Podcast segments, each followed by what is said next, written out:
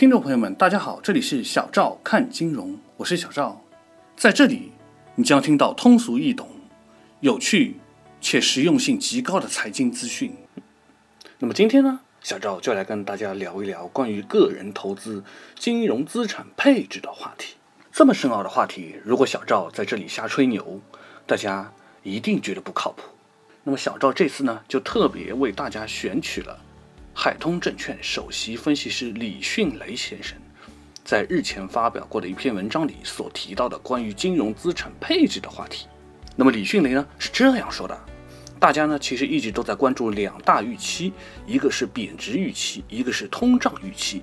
贬值预期下呢，投资者的本能反应就是配置美元，因为美国是全球最大的经济体，也是比较健康的经济体。只有美联储有加息的可能性，加息呢又会导致美元走强。那么从第一季度的表现上来看呢，年初至三月末经历的一个冲高回落的过程。那么目前汇率的水平与年初其实没有特别大的变化，都保持在六点四八这个左右的位置。但实际上呢，人民币的有效汇率是在贬值的。三月份一篮子人民币汇率指数为九十八点一四，较上月末却贬值了百分之一点五。但是同时呢，美元也是在贬值的。美元指数呢，从年初的九十九降到了目前的九十四点五。所以从短期上来看，人民币贬值的判断是没有错误的。错误的是为了避险而换美元。李迅雷还提到，他的判断是在今后中国的汇率政策还是会盯住美元。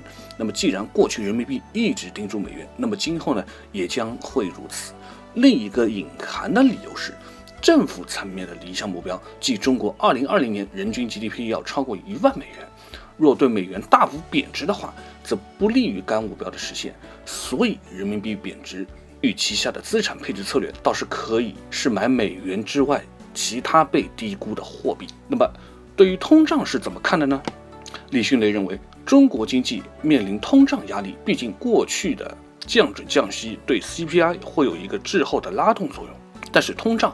应该好，应该是一个缓慢上升的过程。今年应该在百分之三以内，明年也未必会超过百分之三。理由是 CPI 超过百分之三会导致恶性通胀的发生，从而带来债券价格的大幅下跌。故一个国家可能会像应对汇率贬值一样来管控通胀。所以呢，目前债券市场上的收益率是偏低的。一旦通胀失控，则央行就不得不紧缩货币。导致债券价格下跌，这就容易引发系统性的风险。因此啊，对于个人投资者而言，配置黄金是一个两全之策，既可以应对贬值，也可以应对通胀。因为全球性的货币超发现象已经十分的明显，中国尤为严重。那么今年呢，A 股市场呢还可能像去年一样，股价推动力不是来自于盈利的改善。而是来自于资金的流入。那么，在资产荒延续的今天，场外的机会越来越少，场内的机会就越来越多。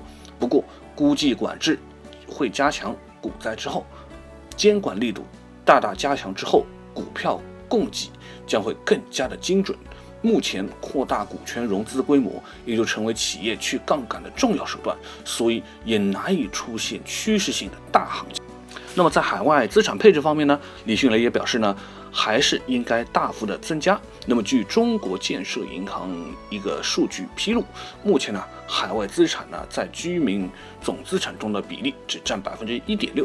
中国投资者与境外投资者，包括台湾、香港等地的华人相比，海外资产配置是过低的，是导致大家对人民币贬值恐慌的主要原因。那么李迅雷呢说过，他曾经问过台湾的投资者，在他们的货币资产中呢，百分之十五是配置的是人民币。那么目前呢，像沪港通或者今后的深港通，实际上也是海外金融类资产长期配置的重要渠道。从长期投资的角度来看，港股的估值水平在全球是偏低的。不过，投资港股时呢，是需要考虑港币的贬值风险的。那么，尽管港币贬值呢，是不影响中资港股在内的价值。那么，以上呢，就是本期节目的全部内容。感谢。